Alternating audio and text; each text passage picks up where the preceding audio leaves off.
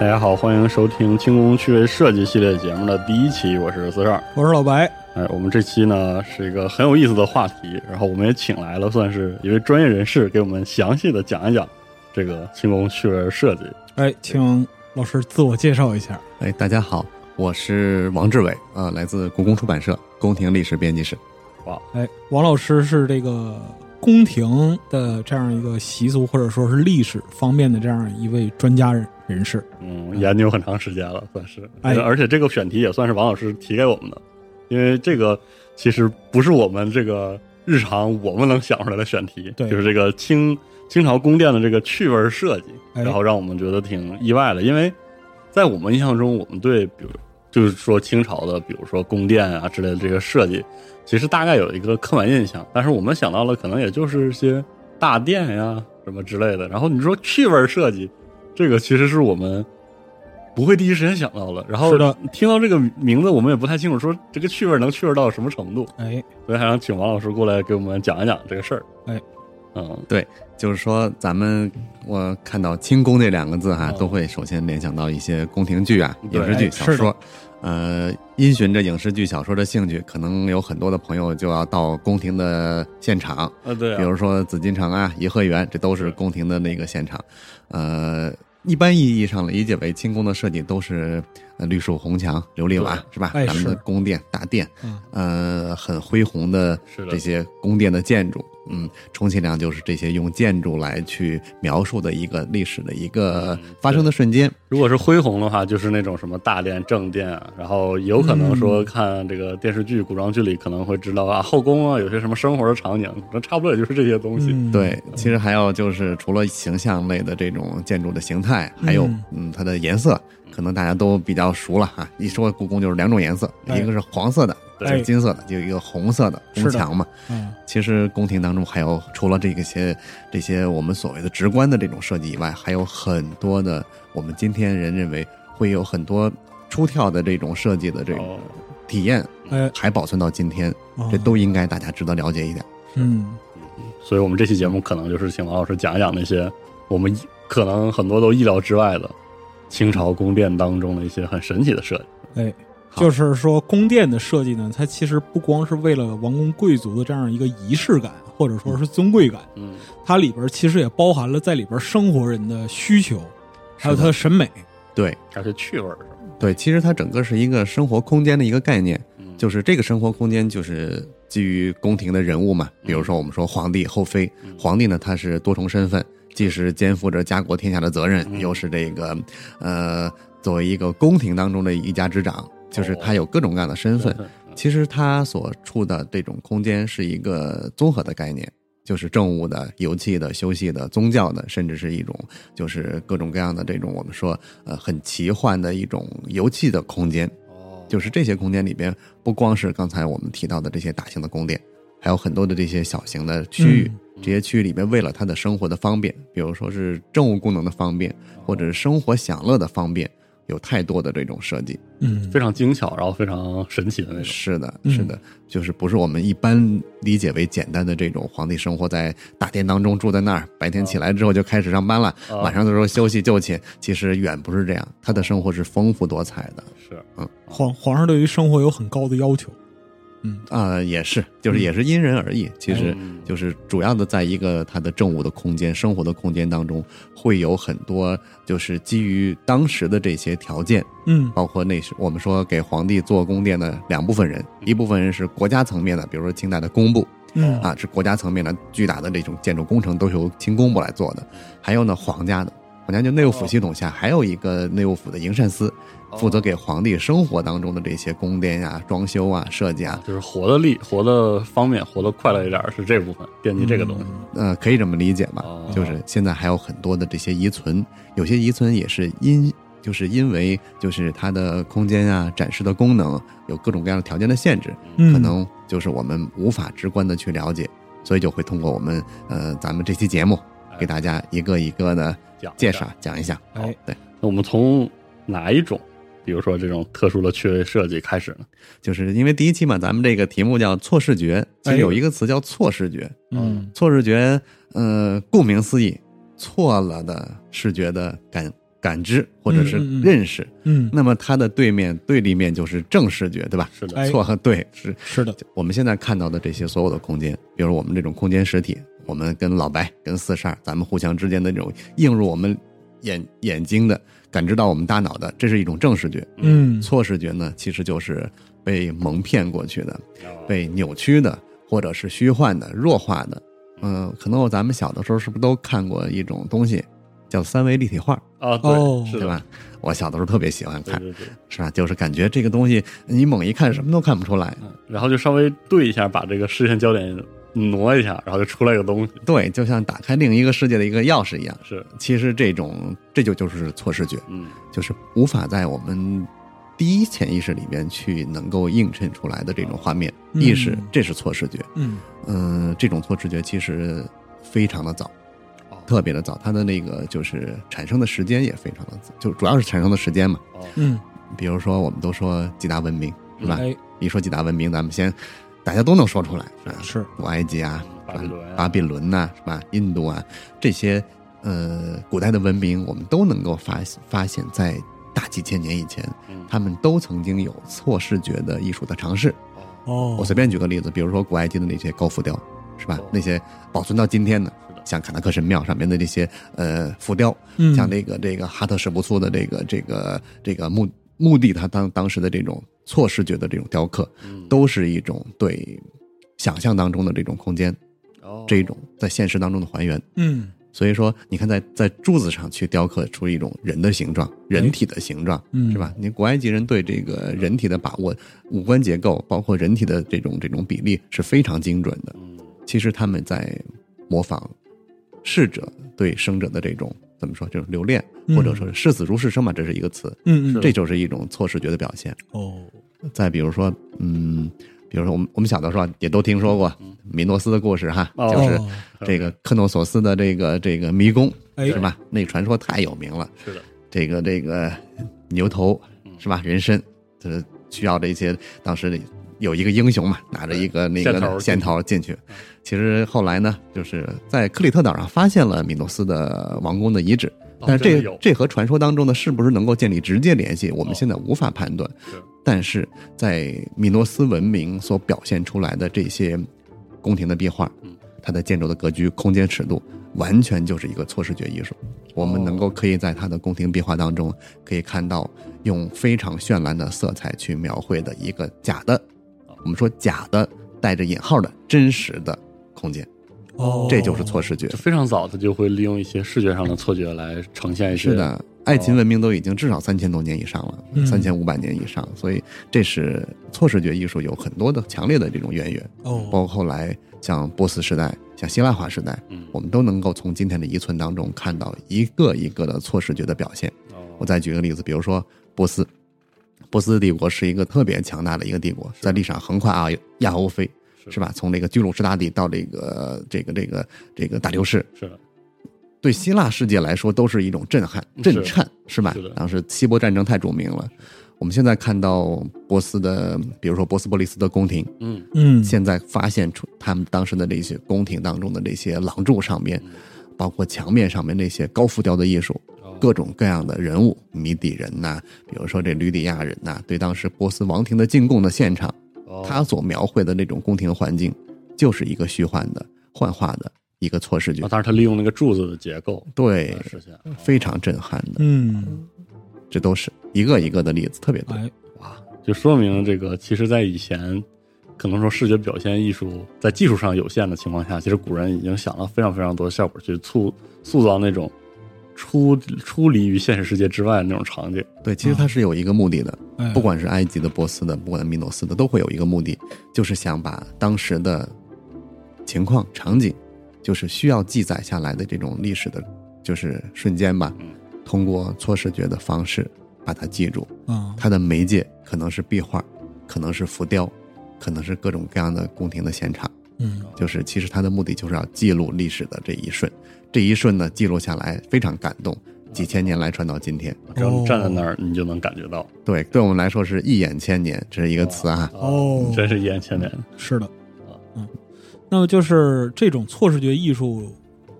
按您所说的来讲的话，它从就是很早的古代文明，就存在。那么它在就是文明的历史里边一直延续并且传承下去之后，它又经历了怎样的一个发展？就是比如说到今天我们所要谈及的这个部分来说，嗯，错视觉艺术其实，你看咱们提到了，刚才都是外国的，哎对吧？呃，希腊的，这个这个波呃斯的波斯的对啊，包括希腊化的，其实嗯，像罗马也特别著名，嗯对，吧？古罗马大家都知道庞贝，对嗯是吧？哎，是的，公元七十年的时候，突然的这个一个火山的爆发，嗯就摧埋毁在了里面，摧毁了一座城市嗯，就是完全被埋住了。是所以说，后来其实到了十八世纪的时候，再发现它的时候，就是感觉像打开了一个时间宝库一样，嗯，很多东西都是在一瞬间凝固的。是因为我们说。古古罗马时期距离十八世纪发现那个庞贝的时候，其实距已经过去了一千一千七八百年是了。的，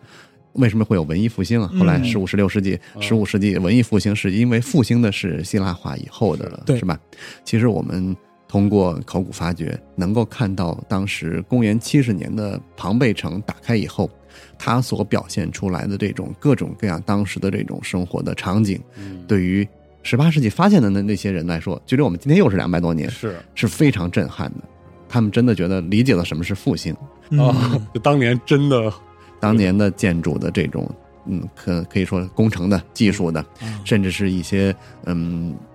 建筑空间当中的一些怎么说非常细节的生活的，哦，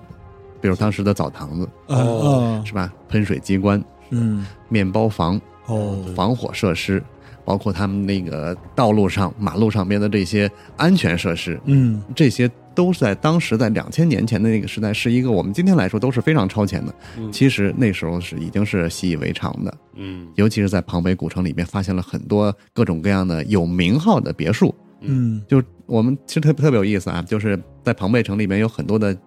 房间是我们知道它的房间主人是谁的，哦是吧？利维亚别墅啊，巴巴利贝别墅，对，嗯就是在他们这些人的空间当中，我们会看到他们都是贵族，嗯这些贵族生活的场景，嗯他们通过马赛克啊，嗯或者是这种呃颜料啊，描绘在墙壁上。嗯，当然，在当时人来说是一种建筑的装修装饰手法，嗯对我们今天来说，再去打开看的时候，那就是一就像照相机一样，嗯就哦像摄影术一样，哦啊、甚至是有一些我们今天来说，嗯、嗯，不是很好，就是当时那边有比较流行那种妓院嘛，是是哦吧？？在他们妓院当中的一些装饰的这种非常露骨的这种描绘，哦它都会能够引起我们今天人对当时人的嗯这种想象。哦，就是生活图景的一个真实反应。是的，嗯，这些一个一个的别墅的壁画，哎，有很多都是错视觉的。嗯哦，嗯有些描绘了花园，那个花园就像真实的空间一样，哦，有药兰，有栅栏呢、然后哦有有这些植物啊，植物上面的果实累累，在果实上面飞着一只雀鸟，哦，但是其实都并不是真实的，就都是只画上去的哇塞，而且这些画面绝对要优于中世纪的时候我们看到的欧洲的这些宗教壁画的那种表现。嗯比如我们说中世纪，完全平面的这种。对我呃我们说中世纪的时候会有一个词嘛，叫黑暗的中世纪啊是哈。我不知道现在这个这个世界史教学里面还会不会用引用这个这两个字，就是到中世纪的时候，那些宗教的壁画我们会看到人的表现，嗯呃人的五官的轮廓，是的，甚至是建筑环境的表现，都是基于不是很真实，不是很写实，至少是是的是吧？在庞贝古城里边，我们看到的壁画嗯，对人的表现、高光处理、嗯肌肉的结构、解剖都是合理的。嗯，其实再往前，我们再说，就是古希腊时期的那些雕塑，是的，是吧？那那些些人雕体塑美的表现，人体的美的表现，五官轮廓呀是、肌肉啊，甚至是这些纹理，是吧？嗯其实就是中世纪很多都丧失掉了，嗯，为什么要复兴呢？嗯嗯是这的道，庞贝我们发现了太多了错视觉的一个一个的例子。哦，嗯，对，刚才那个老白也说，呃，到底它的源流是什么样的？哎其实是经历了一个早期的，我们说几大文明的初始的时候，哎，嗯，这一些些早尝试一些尝试嗯。然后呢，到了这个希腊罗马时期，随着希腊化的这种，希腊化是一个世界化的词，是的，就是随着这个亚历山大帝国的崩溃，然后希腊化时代它能够深入到就非常远，非常远呃，当时希腊的殖民地可能远到现在的嗯后当时的基辅罗斯之类这样的地方，比那个还要嗯远，还要嗯远，东边能够到我们今天兴都库什山，哦在在在在中亚，然后深入到了南亚次大陆，嗯，然后那个在又深入到了那个埃及。嗯托勒密王朝完全是一个希腊化的，是嗯的，现在很多人认为这个埃及艳后嗯说这就是埃及女王，这怎么样？这里面她那个做成木乃伊的，其实她没没有被做成木乃伊哈， 就是其实托勒密女那个托勒密埃及就是一个希腊化希腊人，尤其是希马其顿希腊人还是，嗯哦其实这都是源流，包哦，括到了后来也会，呃，中世纪的时候也会有一些错视觉的表现，但是真的是没有当时我们说希腊罗马以前的这种状态没有达到。嗯，嗯，然后我们今天会重点谈到清代宫廷跟错视觉的关系，是哦哎，这就引入了我们中国东方人对错视觉的尝试了。是的，刚才就是王老师一直讲的是这个，就是西方世界史里边的对一些，呃，对于错视觉的认识啊发展。那嗯中国这边它是怎样一个状态呢？你看，我当时说西方的错视觉的尝试的时候，我提到了埃及、嗯米诺斯，是吧？嗯这都至少在三千多年以上了。是的，同时期，我们中国处于在哪儿？在什么时候呢？夏商时期哈，对，在商朝，商朝的时候，我们嗯、呃目前为止还没有能够明确定义能够和错视觉有关的器物，还没看到。 OK，呃，错视觉嘛，它要表现一个虚幻的真实的空间，是的，可能在一些先秦的青铜器当中有过一些尝试，嗯我不知道我说的是不是否准确啊？我个人认为是可以的，就是在中山国的那个昭玉图，哦这，这是这是战国时代的嗯中山国嘛，在赵国的旁边，对对对，大概两千五百年左右，就是赵玉图上两千四百年左右，赵玉图上它表现出王城的这种平面的格局布局，嗯，其实它是一种对真实的建筑空间的复写，不行，哦这种复写的尝试，可以在某种程度上认为就是一种错视觉，但是它没有错视觉到真实的这种体验。观啊对于观者来说，错视觉是要有绝对真实的体验的，嗯，但是这个赵玉图是一个平面的。哦是啊，其实中国的错视觉尝试一个，我觉得是一个高峰吧，嗯或者是一个特别大的一个亮点。我们今天还能够看到哦，汉代，汉代的，汉代我举个例子啊，汉代在四川，呃，是在庐山的一个叫王辉的墓，哦，王辉的墓的，我们都说古人的视死视死如是是生嘛，对是吧？嗯他的墓地里面要极尽的奢华，嗯，把他生前的这种享乐的东西要填充进去，对，大的东西装不进去了，做成名器，是吧？是的，王辉的墓上，它的外观，那个是石棺，嗯石棺的前部嗯会有人为雕凿出来高浮雕的一对儿门，一个门扇，那个门扇是开开的，是哦是虚掩的，哦，哦这个看着虚掩是开着的，虚掩，而且呢，这个虚掩的门扇它是雕出来的，不是真的通过去的嗯，它是虚掩的，雕成虚掩的一个状态，在虚掩的门缝里面走出一个女子，哦，那个女子是平门而立，哇，这就是一个错视觉。错视觉，栩栩如生的这样一个栩栩如生生的活场景，您咱们在这个这您描述这个场景发生在那个地方，还怪吓人的。是一个墓地。我们想象啊，就是咱们都说这个这个都看过《盗墓笔记》是吧？哎，它会有一个先入为主的一个情节的这种代入，是是吧？是在一个月黑风高的时候，啊 到这一个深入两千年的墓葬下面， 对你倒进去之啊后，哎一看门开了，里边走出一人来。在微弱的这种这个烛光、烛火下、柴火之下，看到了一个棺椁，棺椁而且还是开着开着的门缝，还立着一个侍女。是，哇这这是这是一个就很让人的一个肾上腺那这个这是一个非常精彩的场景。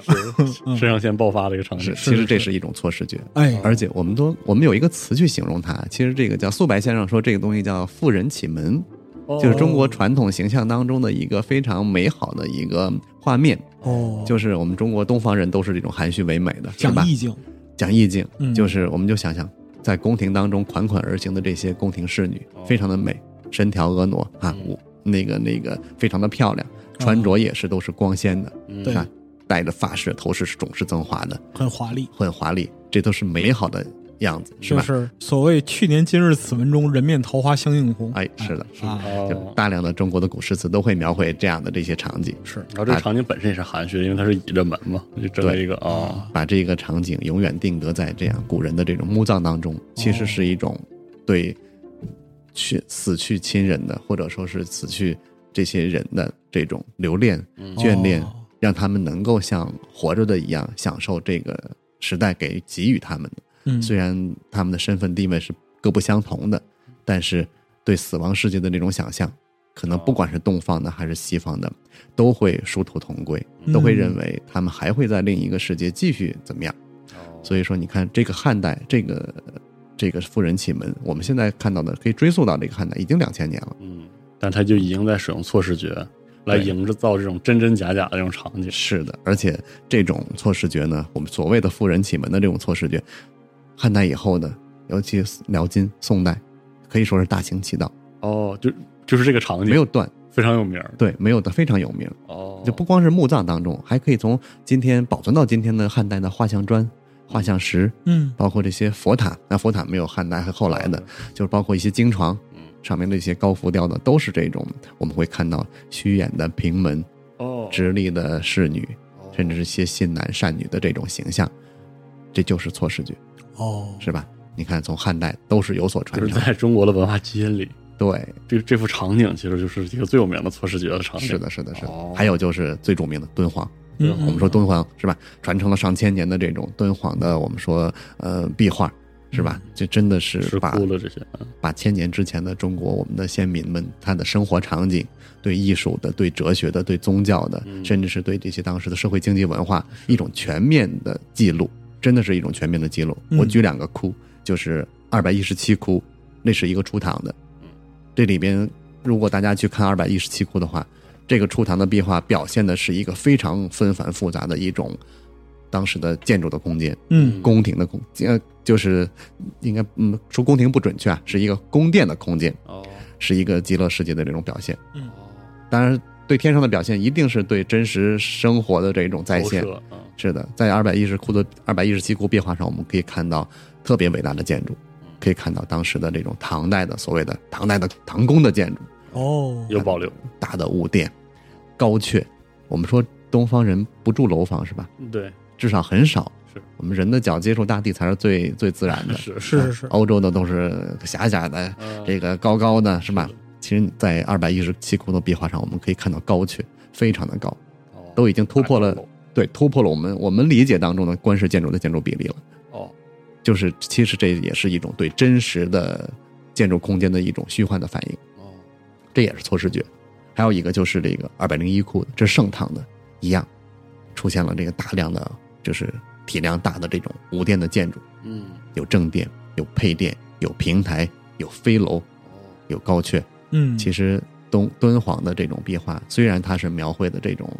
极乐世界的表现，天上世界的表现，人神之间人神共交的这种、哦这种感觉，但是它真的是有非常深刻的现实的投射的。哦，所以说我们在敦煌壁画当中可以看到大量的错视觉的艺术形态。哦它其实是用错视觉的方式才能表达这个建筑的这种尺寸和比例，我们所所谓的错视觉嘛，就是一进到这个空间，你感觉真的是真在嗯古人给你营造了一个佛国世界。哦，给你营造了一个非常，虽然说你认为是虚幻的，但是到那个地方，如果有成熟的那种光影的对比的话，哦那你那种感觉一定是一个很哦很奇妙的、很玄妙的这种，哦再配合着这些洞窟当中这些淡淡的味道，哦，就对，因为我一们下就投就一是我们去的时候，就当时敦煌的老师们拿着那个那个手电筒嘛，哦那个去去去去打去把那个光投到壁画当中的时候，我顺着他手电筒的光源，其实是可以看到那些洞窟里面有有很多的浮游的那种颗粒，嗯，当然也可能是当时的那个那个环境啊，尘埃，尘埃啊、嗯尘土啊，这传承了千年的这种味道，再顺着这种光线，再看到这墙上虚幻的一个空间，那那种感觉真的是，我觉得这是给我的一种错视觉的体验，是特别好的。嗯因为这看过一些纪录片，有讲到敦煌的有些石窟，因为它也是使用这种拱顶的建筑，你一抬头，整个你的视线中会占满它所有的对的，对的视觉要素，敦煌当然后就中分不清。对敦煌当中还有一个特别有名的错视觉的表现，就是那个隋代的那个三头莲花，哦，对，这是是吧？特别有名特别太有名了。你看隋人那都是已经是在唐之前，啊隋代是很短的，就是是三头莲花真是太伟大了。哦，是嗯吧？就是三只兔子共用耳朵，对对对是的对对，这种这也是错视觉。是所以说这里面我们可以看到哲学的、艺术的嗯一些形而上的东西，就马上就可以升华出来。嗯。是的，其实错视视觉这种艺术，尤其是在偏宫廷或者偏仪式感这种地方出现的话，它会更长时间的把人的注意力吸引在上边，对，就是他会去思考这个图像所代表的含义。是的，嗯，是的。其实也不光是宫廷吧，就是当时古人就是呃对生活场景的一种再现和升华。嗯呃因为我们说宫廷比较多，是因为宫廷的它可能条件比较比较优越，优越啊，然后实现的比较精致，不计成本，嗯不计人工，是我们现在所留下来的这种大量的这种宫廷的痕迹，也就是因为这个原因，嗯是吧？民间的东西可能也也会留下来，但是它由于真的是只有宫廷的才能够将大量的人力物力是，是只吧要砸到这上面，物质是财富变成我们今天的遗产，所以是吧？试听内容到此结束。如果你喜欢这档节目，欢迎来到集合的网站或者 App，通过节目下方播单页面购买完整内容，也可以加入 GPS 会员，收听目前更新的全部加丢 Spec 电台节目，即刻享受免费畅听服务。